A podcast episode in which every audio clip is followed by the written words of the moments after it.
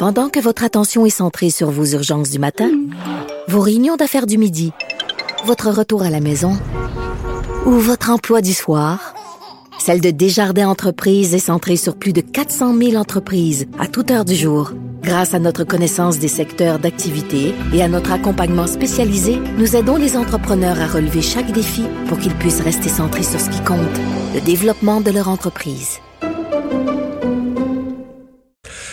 Ah Vincent, oui, le nombre de cas qui est à nouveau à la hausse ce matin au Québec. on peut se consoler en disant moins qu'en Ontario. Oui, ça c'est clair, parce que vraiment le chiffre en Ontario euh, fait, fait peur. Tu le disais tantôt, 4227 infections. C'est le rythme auquel ça monte aussi. Là. Oui, parce que faut rappeler, hier c'était 3295 et avant, euh, mercredi, 3215, qui était déjà très élevé. On a fait le saut de 2000 à 3000 rapidement, puis le saut de 1000 à 2000 assez rapidement aussi. Le 3000 à 4000. C'est vertigineux. Là. Donc 18 décès, des hospitalisations quand même, pas de hausse marquée aujourd'hui aujourd'hui.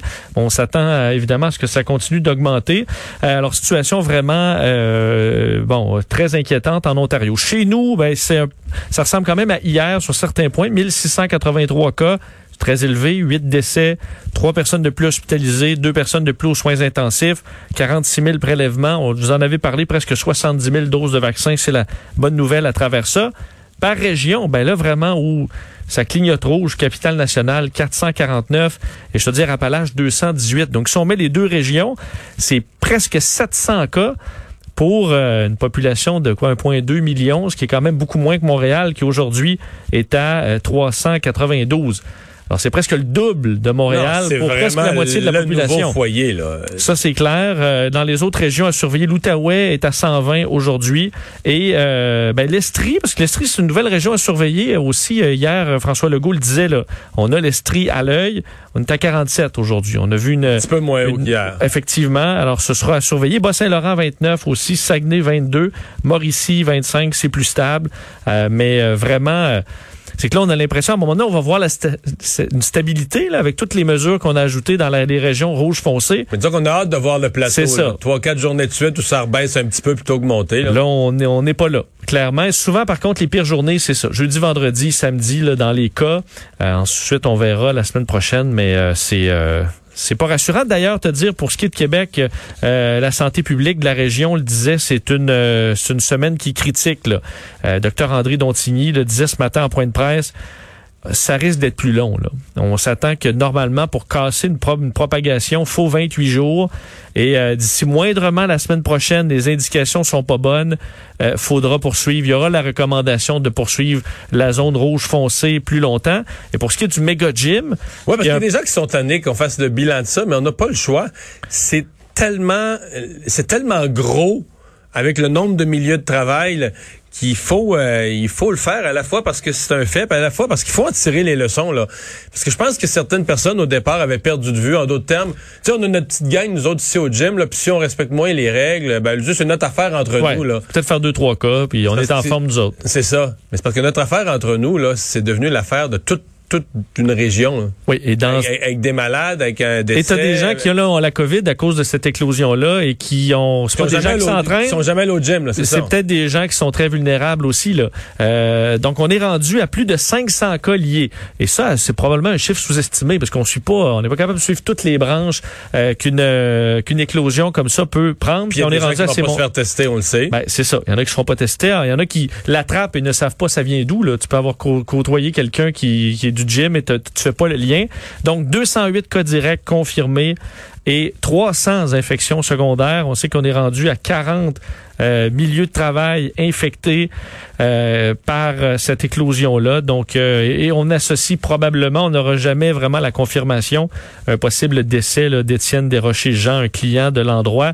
On sait que le propriétaire avait été hospitalisé probablement encore pour la COVID-19. Donc, c'est vraiment une éclosion qui euh, continue de prendre de l'ampleur.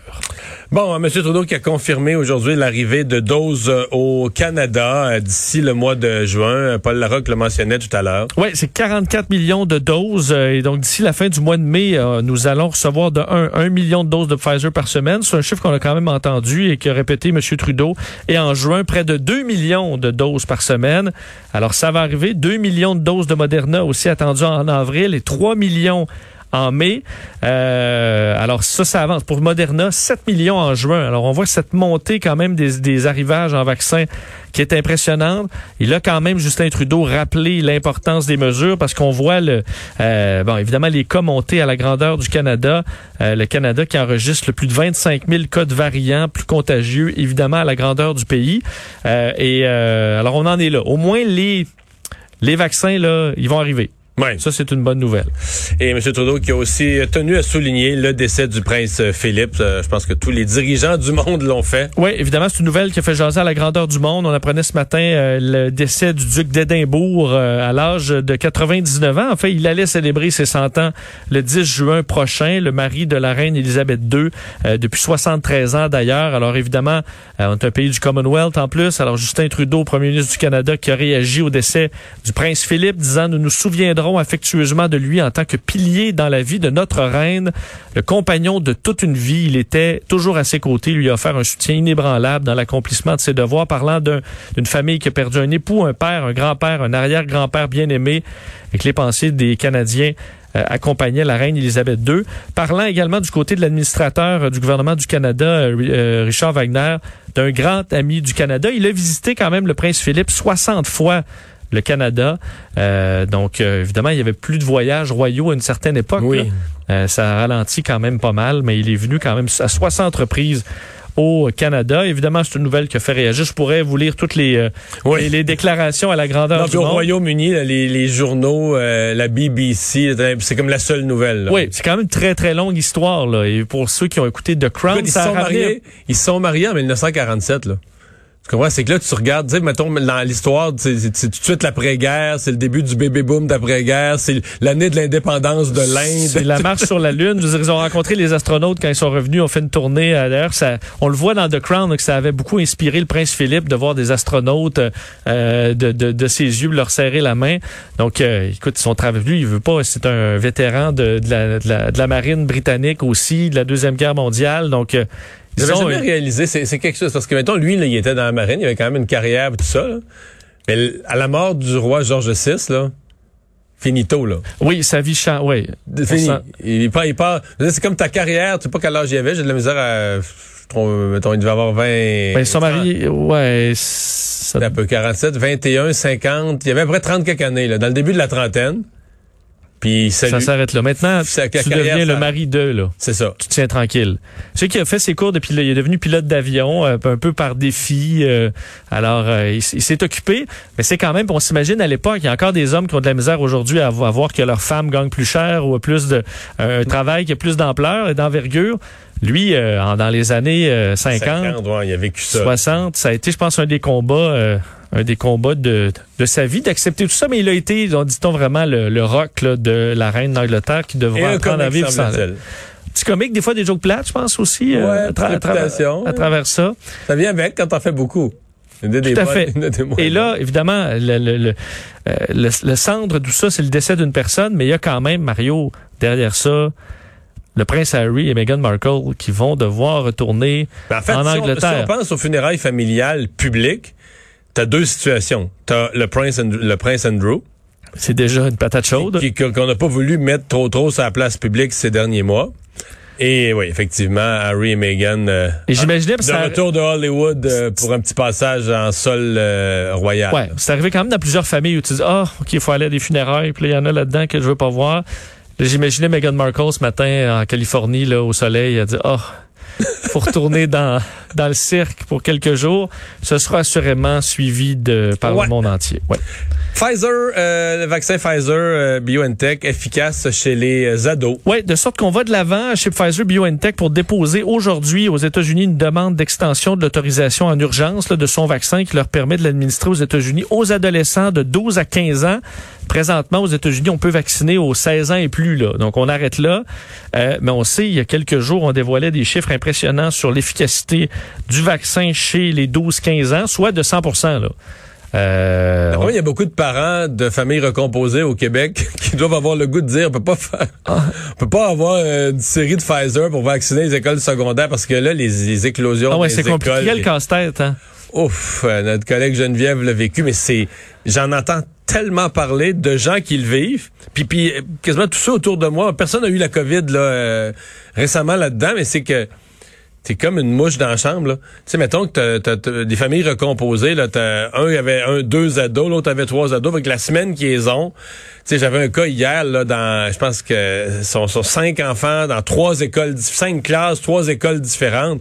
Oui, des fois les enfants, c'était toi d'une famille recomposée, t'as deux, des enfants de deux familles, mais eux quand ils se retournent, mettons chez leur mère ou chez leur père, des fois y a eux aussi il y a d'autres, enfants, Donc ça fait un. Là, tu dis le nombre d'écoles avec, le, avec, avec le, nombre élevé de cas qui circulent dans les écoles. À un moment donné, c'est comme une loterie que t'es sûr de gagner. Là, on va finir par, la COVID va finir par rentrer dans la maison. La probabilité l'image qui me venait, c'est comme un gros, gros râteau, ben, ben, ben, ben large, là, qui gratte pour te ramener de la COVID à la maison. Ça, m'a donné, il va en accrocher. Oui, c'est sûr qu'il y en a qui se tiennent prêts à prendre deux semaines de, de... congé forcé. Ouais, ouais, Tout à fait. Donc, euh, effectivement, on pourrait commencer rapidement, parce qu'aux États-Unis, il faut dire, ça arrive, tout arrive un peu au bon moment, alors que ça vaccine là, trois, euh, au en moyenne 3 millions de vaccins par jour, et euh, on arrive à cette population-là, les jeunes, ce qui va, évidemment, c'est pas la population qui est la plus affectée, mais pour les parents qui ont à gérer cette logistique-là. Ils ont très hâte que les plus jeunes soient vaccinés. D'esprit dans les écoles. Tout à fait.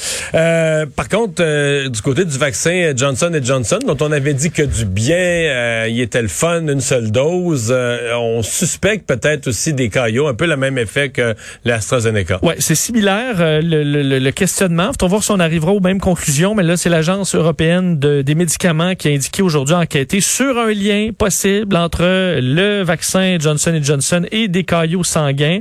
Non seulement ça, mais élargit aussi son enquête sur AstraZeneca pour des problèmes vasculaires. Je vais revenir dans une seconde.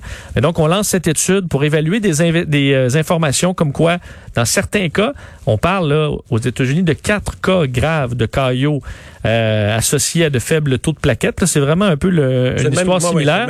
Euh, un cas survenu lors d'un test clinique et trois survenus dans le cadre de la vaccination aux États-Unis. Un seul mortel. Alors, on parle d'un mort là, quand même dans cette campagne euh, de vaccination, de sorte que on fait enquête, s'assurer qu'il n'y a pas de problème. Et pour ce qui est d'AstraZeneca, c'est des problèmes vasculaires. En fait, on, on, étudie un syndrome de fuite capillaire où on a des euh, du sang en fait qui, qui, qui, qui fuit par les vaisseaux sanguins. On n'a pas de lien de cause à effet encore, mais on va aller fouiller de ce côté-là. Ça fait partie du travail euh, normal. Nos pompiers, eux, euh, pompiers montréalais, qui euh, vont être payés quelques heures de temps supplémentaires pour aller se faire vacciner. Oui, nos collègues de TVA Nouvelles qui ont appris ça, et ça pourra en surprendre plusieurs. ça va en surprendre plusieurs. Les pompiers, donc, de Montréal, qui seront tous vaccinés en temps supplémentaire. Donc, on va accorder à tous les pompiers trois heures de temps supplémentaire à 50 dollars de l'heure. Alors, tu es payé 150 dollars pour aller te faire euh, vacciner. C'est pas une demande du syndicat, c'est vraiment la décision de l'employeur qui dit baser cette décision-là sur une logistique pour éviter de dégarnir des casernes. Ben oui, mais ils travaillent pas sept jours par semaine. Ben, surtout, ils en travaillent pas cinq non plus.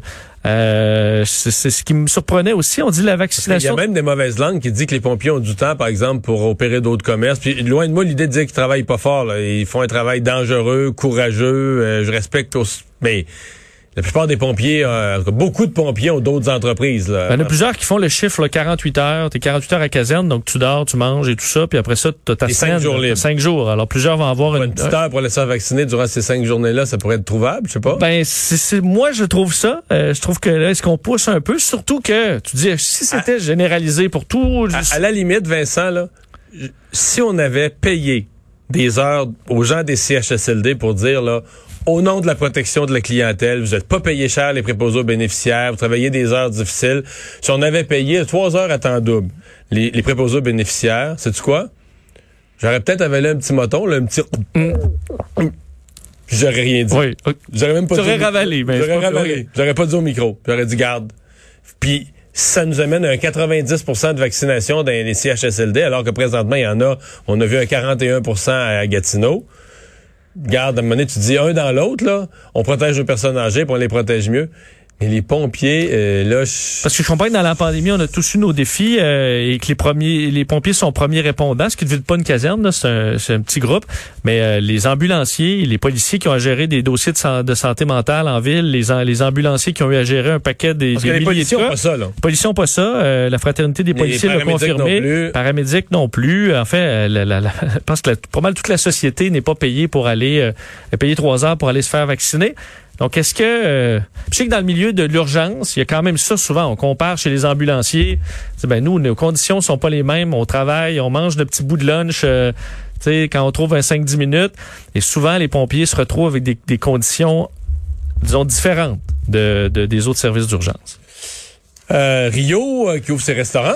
Oui, et euh, c'est quand même particulier. Là. Alors qu'on fait aux, au- euh, que le bilan au Brésil, c'est entre 2 et 4 000 morts à tous les jours. Mais le Brésil devient une parodie de mauvaise gestion d'une pandémie, là. Parce que on voit les, les images, honnêtement, euh, donne froid dans le dos, là, des, euh, euh, des terrains là, qu'on, qui sont tout- où tu vois fraîchement creusés là, pour faire la place pour des tombes et des tombes et des tombes euh, qui arrivent à une vitesse complètement folle. Le Et- président Bolsonaro qui a congédié les ministres de la Santé. En fait, tous ceux qui ont voulu faire quelque chose, là, voyant la gravité de la situation, ont été congédiés les uns après les autres. La vaccination va pas particulièrement bien. Non. Mais en fait, euh, du point de vue international, il y a de plus en plus de gens. Mettons qu'on est purement égoïste, puis qu'on dit, bon, ben, les Brésiliens ils décèdent, là, puis tant pis pour eux autres. Mais C'est un laboratoire à c'est un laboratoire à variants. Là. Ça pose une population nombreuse. Le virus circule incroyablement. C'est vraiment, vraiment... en fait, c'est une serre à variants. Là. Oui, j'ai des experts brésiliens qui disaient c'est euh, on en a des centaines par jour là, de nouveaux Parce que là, on variants. parle du variant brésilien, mais bientôt, à mon avis, on va devoir parler au pluriel là, des variants brésiliens. C'est fort possible. Et à Rio, croyez-le ou non, alors qu'on enfile quand même dans la ville 100 décès par jour, alors il y a encore un lourd bilan. On avait mis la ville sur pause. Là, c'est davantage par, euh, par région et par ville où on le fait. On avait fermé et suspendu là, toutes les activités commerciales non essentielles. Mais là, on rouvre. Alors, on rouvre euh, une partie, les, euh, les, euh, les restaurants, les bars, qui pourront ouvrir jusqu'à 21h le soir, les commerces, les cinémas, théâtres, musées, quelques conditions, mais en général, ça rouvre, alors qu'on est encore à 100 morts par jour et dans le pays, 80 000 cas de COVID euh, par jour et que les, soins intensifs sont encore dit 90% des capacités pour Rio. C'est pas un des coins les plus touchés, mais c'est un coin qui est quand même touché fortement. Alors, c'est euh, vraiment des politiques euh, particulières au, au Brésil. Quoique le maire là-bas est pas contre les mesures, au contraire, montrait d'ailleurs parce que on voyait un peu la la, la courbe fléchir à Rio. On dit ah, c'était en Ouais, cause des mesures un peu ça, plus sévères. Peut-être, évidemment, on s'adapte. Peut-être que quand tu as eu... euh, tu sais, mettons, au Texas, à un moment donné, ils disaient vraiment là, que tout allait bien, puis tout ça. Puis je me souviens plus combien de fois qu'il y avait encore 180 morts par jour, quelque chose Ben, comme ils ça. ont mais- eu 50 000 morts au Texas. C'est ça, Ouais. quand tu as connu 400-500 morts par jour, ben là, à 200 par jour, tu te dis, là, ça va, C'est sous contrôle. ça va vraiment bien. Effectivement. Nos critères changent.